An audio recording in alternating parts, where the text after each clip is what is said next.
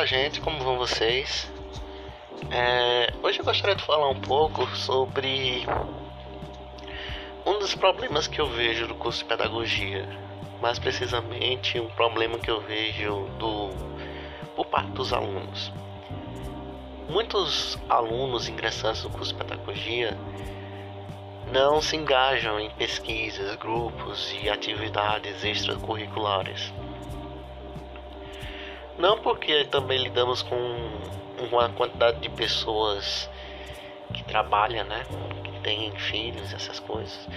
Mas boa parte, maioria né, das pessoas que ingressam no curso de pedagogia tem condições de poder desenvolver pesquisas, trabalhos acadêmicos, entrar em grupos e realizar é, por exemplo, organizações em eventos, congressos etc, etc, etc. A escassez de pesquisa na área da pedagogia é muito grande e muitos profissionais acabam que depois de sua formação executando suas atividades através do achismo. Achismo esse que não tem nada de científico ou filosófico. Então, se uma pessoa acaba entrando para dar aula na educação infantil, faz a aula de educação infantil através lá do lúdico, entrega as crianças para ir brincando com os brinquedos e simplesmente deixa assim. E esquece toda a metodologia, referencial teórico, técnicas e métodos importantes a ser trabalhados na educação infantil atividades dinâmicas, atividades que vão além de um conhecimento básico de papel crepom, de cartolina ou de Eva, né, do papel emborrachado. É necessário que as atividades do pedagogo, como todos os profissionais, sejam guiadas através de um referencial teórico, científico ou filosófico. Ou melhor, um referencial teórico, filosófico e científico. Não existe como executar uma aferição de pressão através, por exemplo, do achismo de que é, é no braço que coloca o aparelho e pronto, fica apertando a bombinha até é, alcançar a pressão certa e ver. Não existe isso. É necessário saber onde fica a artéria braquial, onde coloca o aparelho, aparelho para ferir pressão, qual a quantidade de pressão que você vai colocar no aparelho para poder escutar a pressão, é, os, as brulhas cardíacas, né? Então, assim, existe toda uma metodologia. Você não vai chegar em sala de aula para dar aula sobre um determinado conteúdo achando que é daquele jeito. Não, primeiro você tem que fazer um planejamento de aula. Nesse planejamento de aula você tem que ter claro os objetivos, o referencial teórico, a metodologia empregada, o que vai ser utilizado na sala de aula, os recursos que você planejou para aquele momento. Então, é, atividades pedagógicas não podem ser desassociadas de um referencial teórico, filosófico, científico.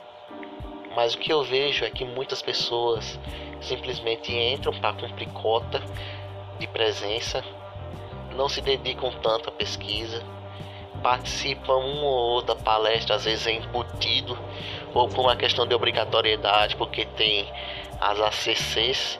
Para quem não sabe, ACCs são atividades curriculares complementares, ou seja, atividades extracurriculares, participar de congresso, palestras, minicursos, oficinas. E todos essa, esses eventos têm um certificado e esse certificado conta como é, horas complementares, horas extras. E essas horas extras, a depender da universidade, tem uma cota. A minha são 200 horas. Então, às vezes, a pessoa participa desses eventos, dessas, desses grupos, por uma questão de obrigação. E acaba esquecendo que a, a vida de ser estudante não termina quando você tem um diploma. Pelo contrário, só começa. Porque a formação universitária acadêmica é para te dar base, para poder te ajudar a entender aonde buscar os dados, aonde buscar a informação, como funciona a metodologia daquela informação, para que você consiga interpretar, consiga analisar e entender e poder executar suas atividades é, de maneira mais atualizada, mais fiel possível aos conhecimentos científicos dados naquele determinado contexto, naquele determinado momento. Eu vejo uma escassez muito grande dos profissionais de saúde em se basear é, suas atividades em conhecimentos acadêmicos, científicos, em artigos, etc, etc, etc. Eu acho isso assim extremamente triste porque na área da saúde, por exemplo, nenhum médico exercita suas atividades sem estar devidamente embasado. O médico que faz suas atividades o faz porque ele sabe que no livro tal que ele leu na, faculdade, na, na aula de anatomia, sabe que o coração funciona desse jeito e se funcionar do jeito errado é porque tem algum problema. Mas a pedagogia eu vejo que às vezes a pessoa não traz essa bagagem, fica no achismo, em uma, em uma visão assim intuitivo-dedutivo, né? uma dedução intuitiva. E muitas das vezes, quando é exposto a um problema ou a uma situação em que não tem muito conhecimento, ao invés de procurar artigos, periódicos, é, anais de, anais de congressos, para se capacitar, etc, etc, etc, se retém e faz lá o que acha que é certo, né? Isso é perigosíssimo. Uma vez eu conversei com uma amiga minha a respeito da educação inclusiva de pessoas surdas e entrou que a gente entrou no debate global e ela então falou que tinha estagiava, trabalhava numa escola em que tinha um aluno com autismo. Ela disse que tomou um carinho enorme por essa criança. Ele foi bem acolhido na escola por parte dela. E os pais do menino ficaram muito apaixonados por ela, por ela poder tratar o filho dela de maneira tão carinhosa. Mas aí o que acontece? Eu perguntei a ela como é que ia os conteúdos assim, né? Na, na sala de aula, em sala de aula, como é que ele se desenvolvia. E ela falava que tinha uma dificuldade de passar o conteúdo, porque não tinha o manejo, não tinha aí a bagagem, o referencial teórico, filosófico, científico. Esse é o ponto. Ela não conseguia ensinar o menino, por exemplo, a ler e a escrever, se ele tiver na educação infantil. Isso é ruim porque amor é bom, mas amor não enche barriga. Eu tô sendo bem provocador aqui. O amor é bom? É. Mas quando o menino for prestar um vestibular, um vestibular, um concurso público, seja lá o que for, que ele tem capacidade, nunca a gente deve pensar que uma pessoa que tem aí necessidades educacionais especiais acha que não tem capacidade de disputar pau a pau com uma pessoa que não tem nenhuma, é, digamos assim, deficiência ou necessidade especial. Então, assim, é importante deixar isso bem frisado. Mas aí o que acontece com os educadores? A maioria deles não tem formação, não tem capacitação correta a lidar com, com um público da educação inclusiva e acaba que fica despejando somente o amor, o carinho e o afeto e esquece do outro lado da educação que é um ensinar um menino a desenvolver suas habilidades, seu pensamento também para o mercado de trabalho e para a vida pessoal. Afinal de contas, aprender a ler, escrever, a, a fazer as quatro operações básicas não é somente para o vestibular, para a universidade ou para o emprego, também para a vida em cotidiano. Ele vai precisar exercer sua alfabetização e seu letramento quando ele sair para algum restaurante, para pegar algum ônibus, para viajar. Então, o, o, o, a educação conteudista não é ruim. Ruim é quando a gente acha que a educação só é somente conteudista ou quando é somente carinho, amor e afeto.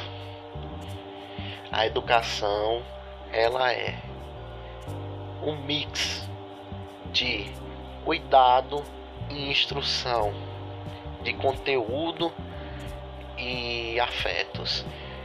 É um mix é, de interação social, de sociabilização, de desenvolvimento das habilidades socioemocionais e dos seus conteúdos, matemática, português, etc, etc, etc.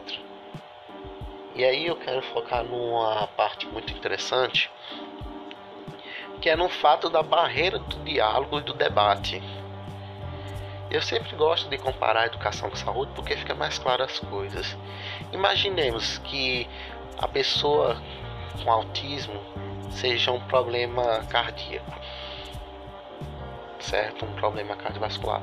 Na verdade, não é porque o autismo é uma disfunção neurológica que ainda não tem um resultado, ainda não tem uma justificativa porque a pessoa é assim, né? Mas vamos comparar o autismo a um problema cardiovascular. Então o que é que você faz quando você tem um problema no coração, está sentindo uma coisa assim? Você vai no médico um clínico geral, que é a pessoa que só faz a graduação, os seis anos de medicina.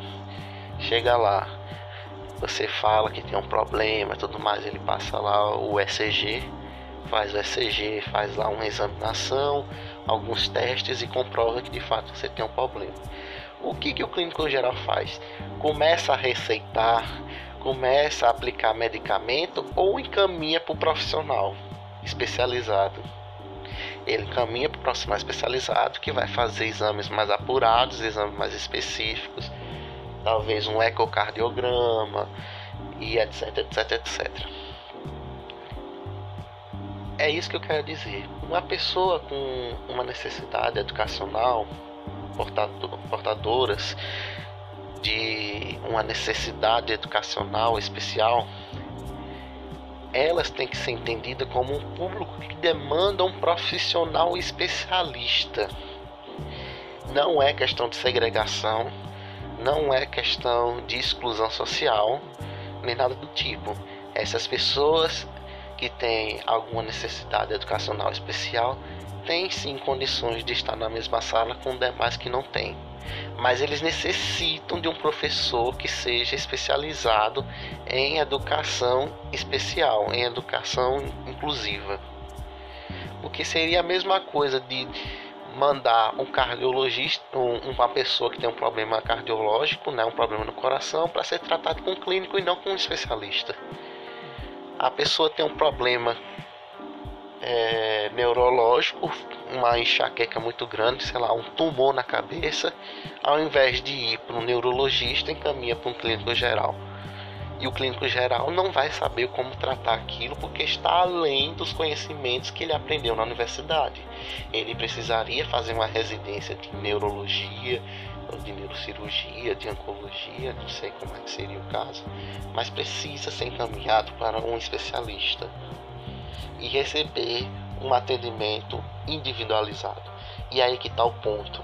Porque eu falo muito isso? Existe muito interesse político e até de empresas em negar esse fato. Por quê?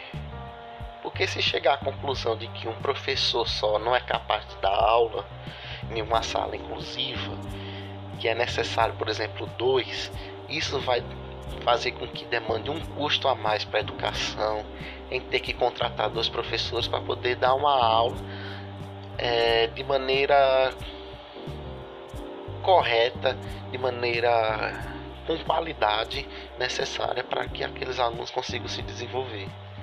Então, vamos dizer assim, uma pessoa surda, ela demanda de um especialista que conheça bem o problema da surdez, as metodologias mais contemporâneas, atuais, científicas para poder tratar e trabalhar é, de, um nível educacional aquela criança na sua inserção do mercado de trabalho e na vida em sociedade, como está descrito na LDB mas existe muita muita confusão aí. E existe também um recuo é, de muitas pessoas que fazem pedagogia a achar que o fato de uma criança que tem uma necessidade educacional é, quando mandada para uma pessoa que seja especialista, uma exclusão. Isso não é verdade. Isso é perigoso. Às vezes eu acho que é até mau caratismo, porque uma pessoa que é especialista em educação inclusiva não deixou de ser pedagogo. Ela pode dar aula para a pessoa que tem necessidade especial e pode dar aula para os demais também. Tá entendendo? Do mesmo jeito que o cardiologista ou o neurologista antes de serem cardiologista, dermatologista, oncologista, neurologista, eles já foram clínico geral. E tem a base, tem o conhecimento do, do, do nível de graduação, dos seis anos de medicina. Isso fica com eles. Mas só que eles deram um up e se especializaram em uma das áreas, exercendo aí atividades que só é de competência deles. Somente o cardiologista pode fazer tratamentos terapêuticos é, e terapias que envolvem o coração, medicar talvez um, um, um remédio, né? Um, um remédio para pressão. Somente o neurologista pode tratar um, um ACV, certo? É, um problema nos nervos, tremores, etc, etc, etc. Tem certas coisas que só um profissional especializado pode fazer. Não é porque uma questão de segregação, mas por uma questão de, de profissionalismo. A pessoa estudou dois, três anos, né, fez a residência dele para poder trabalhar aquele problema específico. O problema exige sim capacitação, exige sim disciplina, existe conhecimento, exige uma necessidade de aprofundamento que não é algo possível na graduação base. Não é possível trabalhar com pessoas surdas somente com conhecimento da graduação base. É necessário um especialista. Isso é um debate que o pessoal que estuda, trabalha com educação inclusiva insiste. A pessoa que tem necessidades educacionais especiais tem que ter aulas com um profissional especializado. Submeter ele a qualquer outro profissional que não seja um especialista naquilo é a mesma coisa de segregar a educação para ele. E isso alimenta a desigualdade. Não é à toa que pessoas surdas demoram para se formar mais do que a maioria não surda, porque não tem a atenção correta específica. Meu Deus do céu, é, é tão difícil de entender isso, gente.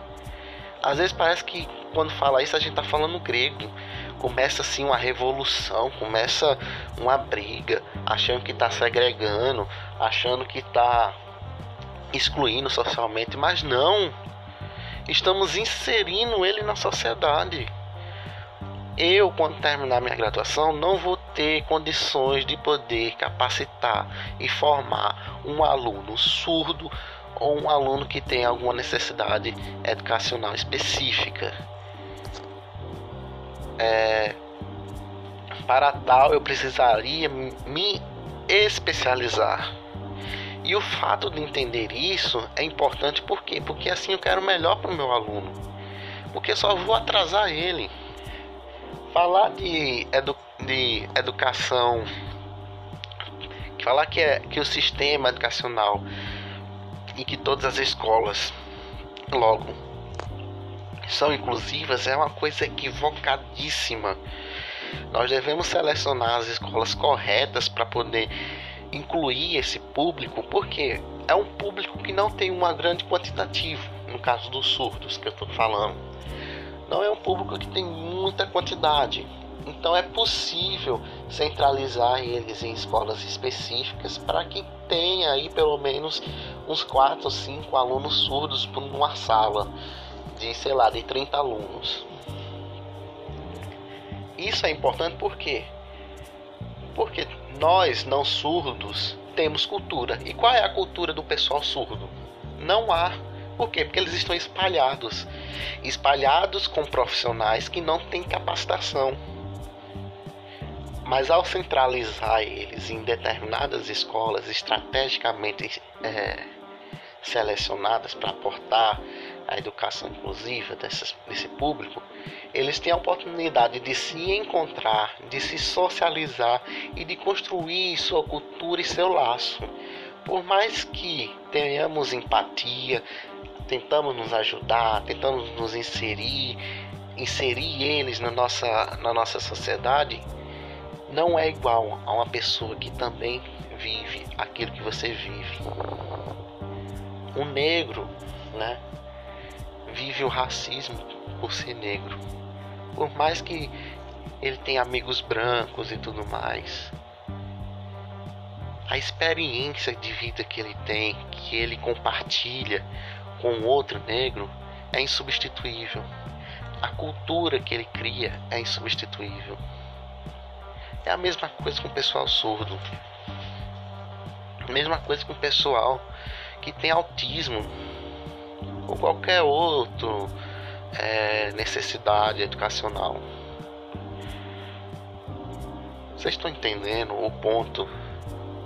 Então, no momento que a gente abdica e nega o acesso de um aluno que tem necessidade de uma educação inclusiva, é o mesmo de pedir para que ele seja segregado que ele não consiga passar na universidade, porque um surdo consegue entrar na universidade.